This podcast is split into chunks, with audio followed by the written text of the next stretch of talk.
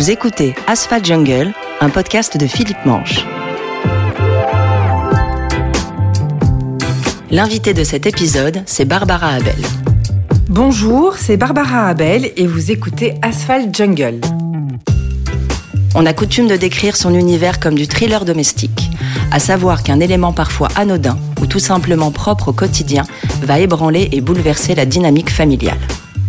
Barbara Abel nous a reçus dans son domicile Saint-Gillois par une belle matinée d'été. Ok, c'est bon. J'arrive pour la deuxième porte. C'est cool. Bonjour Barbara. Bonjour Philippe. Donc on est chez vous, au rez-de-chaussée de votre domicile Saint-Gillois. On va aller jeter un œil dans votre bibliothèque. D'accord.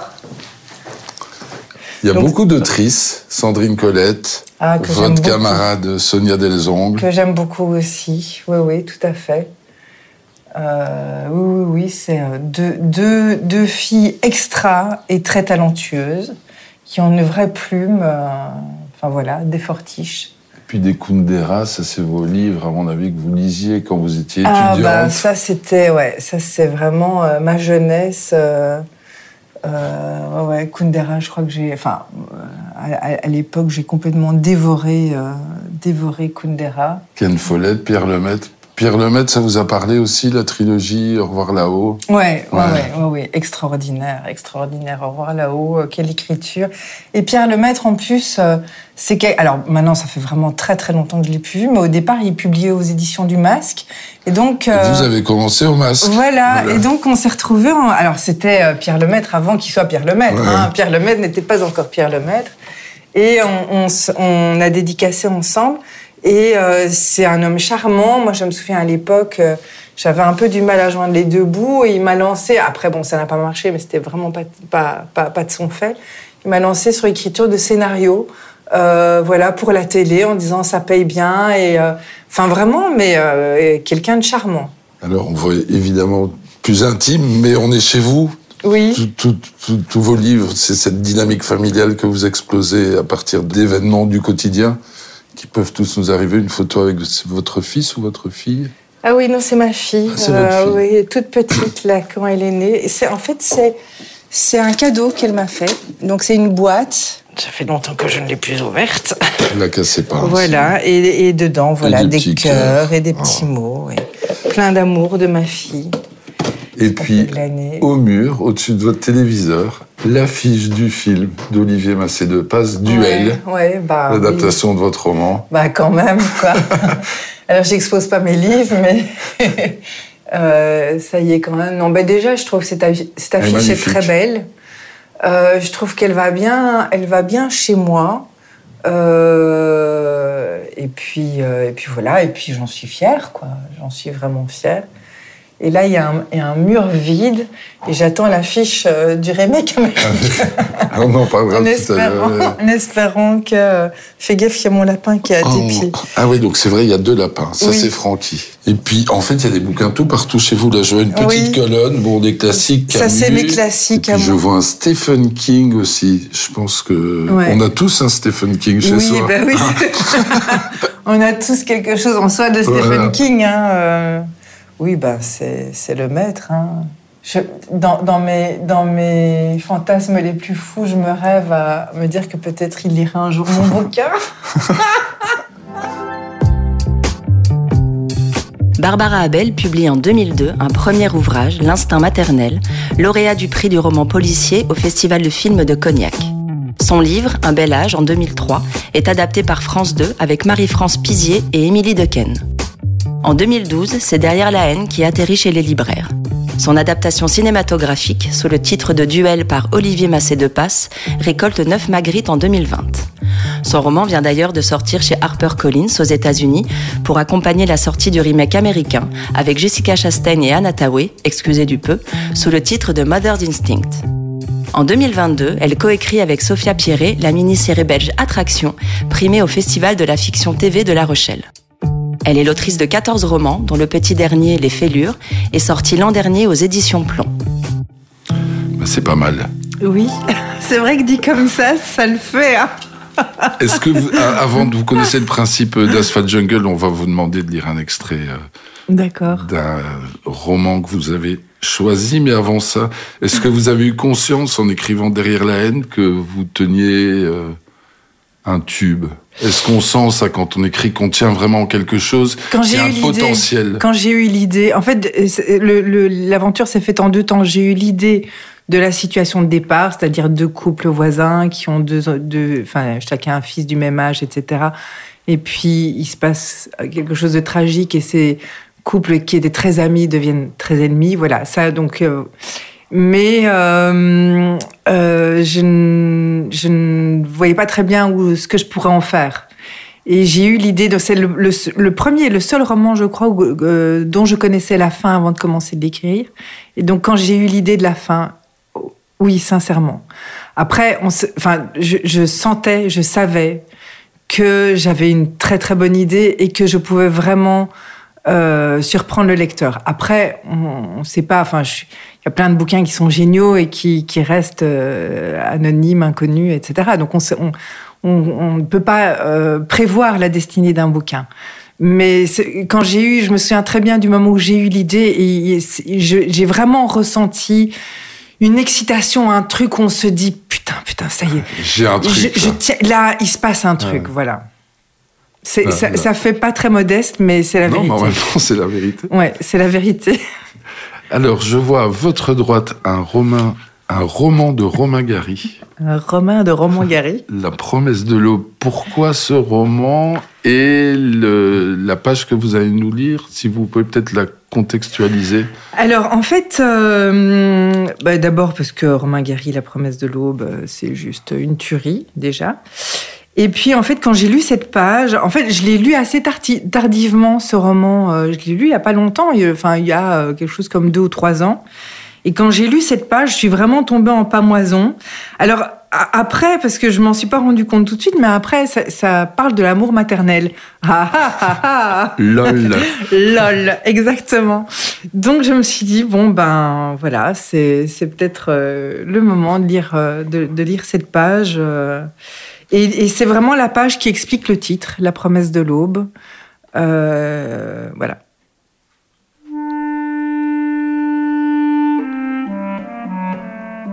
Ce fut seulement aux abords de la quarantaine que je commençai à comprendre. Il n'est pas bon d'être tellement aimé, si jeune, si tôt. Ça vous donne de mauvaises habitudes. On croit que c'est arrivé. On croit que ça existe ailleurs, que ça peut se retrouver. On compte là-dessus. On regarde, on espère, on attend. Avec l'amour maternel, la vie vous fait à l'aube une promesse qu'elle ne tient jamais. On est obligé ensuite de manger froid jusqu'à la fin de ses jours. Après cela, chaque fois qu'une femme vous prend dans ses bras et vous serre sur son cœur, ce ne sont plus que des condoléances. On revient toujours gueuler sur la tombe de sa mère comme un chien abandonné.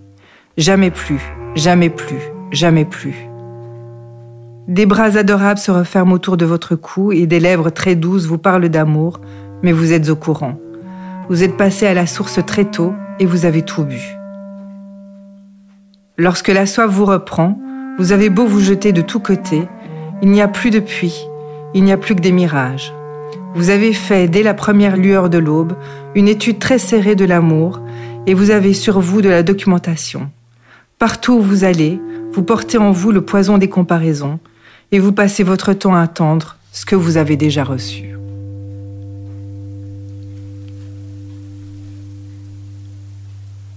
Romain Gary, Les promesses de l'aube, c'est assez balèze.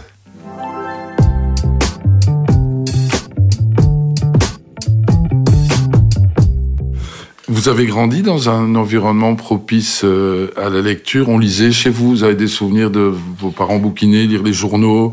Euh, euh. Oui, oui. bah, j'ai grandi dans un milieu très assez ordinaire. Ma maman était était assistante sociale, mais très très attentive à, euh, à m'ouvrir les portes, les portes de la culture. Euh, et moi, j'ai tout de suite été passionnée de lecture. J'ai été tout de suite une lectrice très assidue et, et maman m'achetait des livres. Je me souviens de vacances à Quimper, près de Quimper. J'avais 11 ans et je dévorais des bouquins. Et euh, donc, on était genre, je plus, à 30 km de Quimper. Et il fallait aller à Quimper pour trouver une librairie pour acheter des bouquins. Et, euh, et en fait, je les lisais plus vite que euh, que qu'on les achetait. Donc, euh, c'était un peu une course. Euh, enfin voilà. Donc, je me, je, je me souviens. J'ai d'ailleurs des photos de moi sur la plage où je lis. Donc maman a été très très attentive à ça et a, a toujours fait en sorte que je voilà que je puisse. Tiens, voilà. Il y a juste euh, votre téléphone qui fait. oui, c'est ça. Pour pour euh, pour euh, me, me dire que j'ai le podcast avec vous. Alors vous avez coécrit avec euh, Sophia Perrier une série télévisée à quatre mains. Alors j'imagine on n'écrit pas à deux comme on écrit en solo. Quel impact ça pourrait avoir sur votre prochain roman, le travail que vous avez fait avec Sophie? Peut-être encore plus cinématographique? Ah oui, mais, euh, mais ça l'a déjà, déjà, ça l'a déjà été sur euh, mes deux précédents romans, puisque j'écrivais la série, euh, enfin j'écrivais ces deux romans en même temps que j'écrivais. Ouais. Voilà, et donc euh, du coup, euh, oui, forcément, ça a un impact, la façon de traiter les personnages. Alors peut-être pas le côté cinématographique, parce que j'ai toujours eu euh, euh, une façon d'écrire mes histoires assez, de manière assez visuelle. Donc ça, je crois que je l'avais déjà au départ. Les vêtements, vous attachez beaucoup d'importance ouais. aux vêtements, aux objets qui sont Exactement, sur une table. Tout à fait. Euh, c'est vrai que euh, je, je m'amuse à dire que c'est vrai que maintenant, depuis que je travaille avec Sophia, euh, souvent, quand j'écris un chapitre, je me dis tiens, qu'est-ce que Sophie en aurait pensé? Parce qu'elle est, elle est très, euh, elle, est très juste dans sa façon de de, de recevoir euh, ou d'analyser euh, une scène, un chapitre, une séquence, un personnage, une situation. Et, et, et du coup, euh, ouais, du, du, coup, forcément, ça, ça intervient sur ma manière de raconter une histoire. Ouais.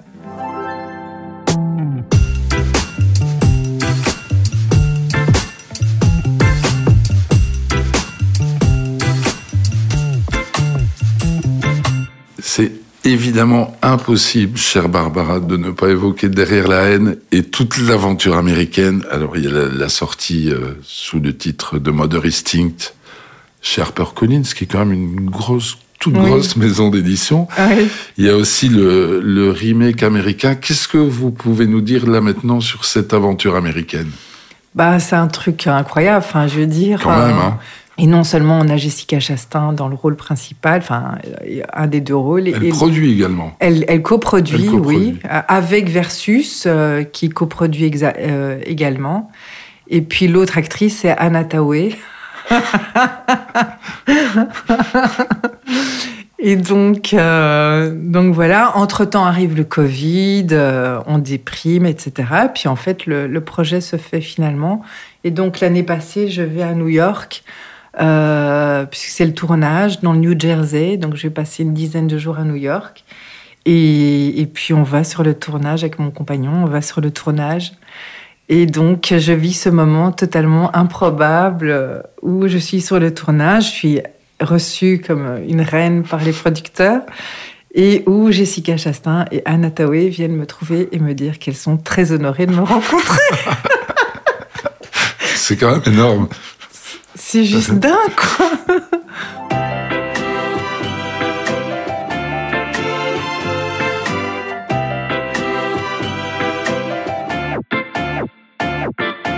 Alors, on aime bien dans Asphalt Jungle, c'est un peu le, corps, le noyau de, ce podcast, d'évoquer la création avec notre invité. Alors, est-ce que vous avez euh, une pièce particulière, un bureau? Est-ce que vous pouvez, à l'inverse, écrire partout? Est-ce que vous avez besoin de calme? Est-ce que vous écrivez tous les jours? Est-ce que vous avez vos petites routines? Alors, je, je peux écrire partout. Euh, et d'ailleurs, c'est un peu ma vie, puisque quand je suis ici, j'écris là sur la table de la cuisine. Euh, J'écris donc dans le bureau que je loue avec Sophia, euh, qui est euh, à Saint-Gilles aussi. J'écris chez mon amoureux qui vit à Paris. Donc je, je vis une, une, semaine sur deux à Paris. J'écris dans les trains. Euh, j'écris dans les avions. Je, je, peux vous arrêter deux secondes. Il y a mon lapin qui est sur mon divan et il ne peut pas. Parce que. Allez, hop. Allez.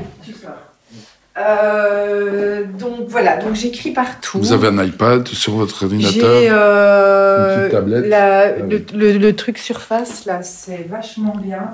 Donc ça fait à la fois ordinateur et tablette. C'est tout petit, c'est tout fin. Je le mets dans mon sac à main. Je le prends partout. Euh, c'est mon bureau en fait. C'est lui mon bureau.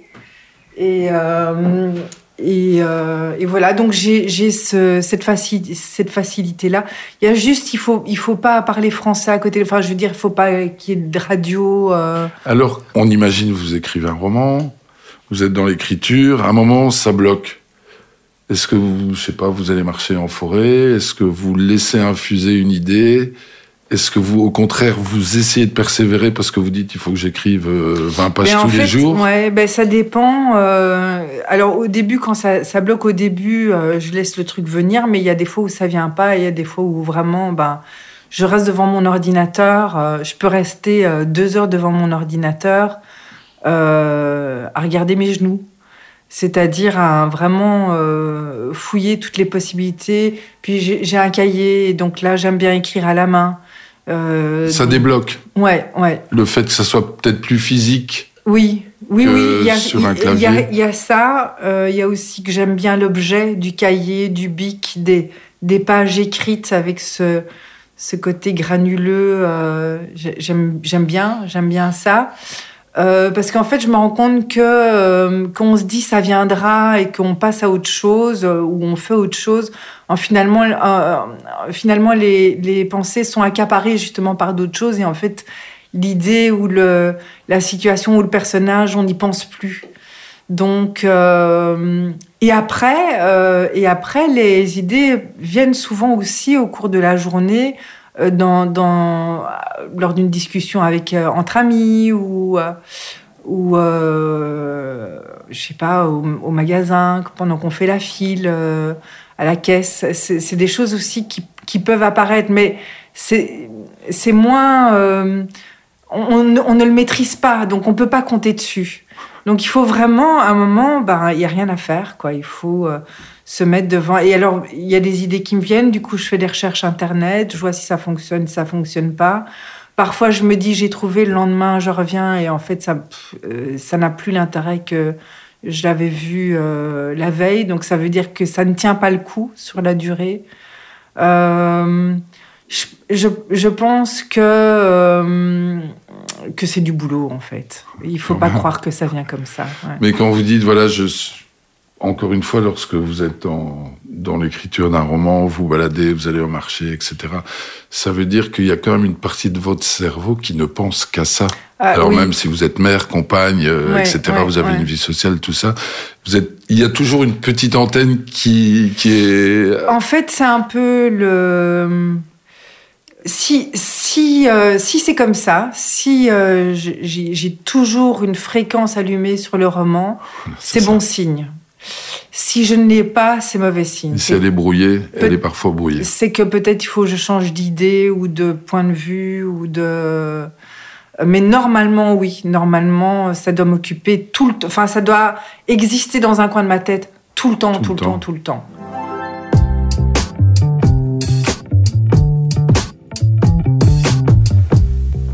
Va aborder la dernière partie d'Asphalt Oui. Jungle. C'est une partie qu'on adore parce qu'elle est plus ludique. C'est une interview. Première fois, ça m'a fait penser. Ah vous oui. vous souvenez de Thierry Ardisson, Oui. Lunettes noires pour Nuit Ouais, ouais, je me souviens. Le premier livre lu, Barbara Abel. C'est Oui, oui et la gomme magique.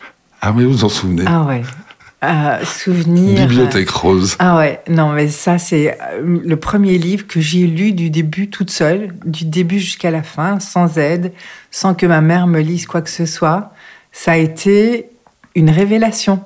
Vraiment, c'est-à-dire que je me suis dit, en fait, j'ai plus besoin de personne maintenant pour qu'on me raconte des histoires, je peux le faire toute seule. C'était Oui, oui et la gomme magique. Et je me souviens de la couverture, et je me souviens des pages. Grand souvenir. Le premier livre emprunté qui est toujours dans votre bibliothèque ou dans une caisse Alors, euh, c'est juste une petite histoire. Donc, il est plus dans ma bibliothèque. J'emprunte. Donc, euh, mon père, euh, donc là, je suis encore ado et mon père habite Paris. Et je lui emprunte un bouquin de Claude Lanzmann sur la Shoah. qui est oui parce que moi ado je trouvais qu'il fallait avoir des très très cultivé pour avoir de la conversation donc je disais j'ai lu. Vous nourrissiez, ah vous avaliez des, bouquins. Et donc, euh, je lui, en fait, je, lui emprunte le livre sans lui dire. Donc, je rentre à Bruxelles chez ma mère avec ce, bouquin. Et il m'appelle euh, quelques semaines plus tard en me disant euh, Baba, il m'appelait Baba. C'est toi qui as le bouquin de Claude Lanzmann qui était, qui était dédicacé par Lanzmann. Et en fait, je suis tellement honteuse de lui avoir pris sans lui demander que je lui dis non. Et en fait, le fou, il le cherche partout, partout, partout. Et évidemment, plus le temps passe, et moins j'ose lui dire. Évidemment. Et lui, il devient dingue. et lui, il devient dingue parce que ce truc est dédicacé. Et, euh, et puis, enfin, il y a toute la portée de, de cette tragédie. Exactement. Et donc, en fait, je reviens à Paris euh, plus tard et je reprends le bouquin. Lui avait mis en cachette. Et je le, je le glisse derrière la bibliothèque. Non, vous n'avez pas fait ça. Si. Et donc, deux, trois ans plus tard, il déménage et il retrouve le bouquin. Parce qu'en plus, il m'en reparle après. Hein, et je lui dis pas.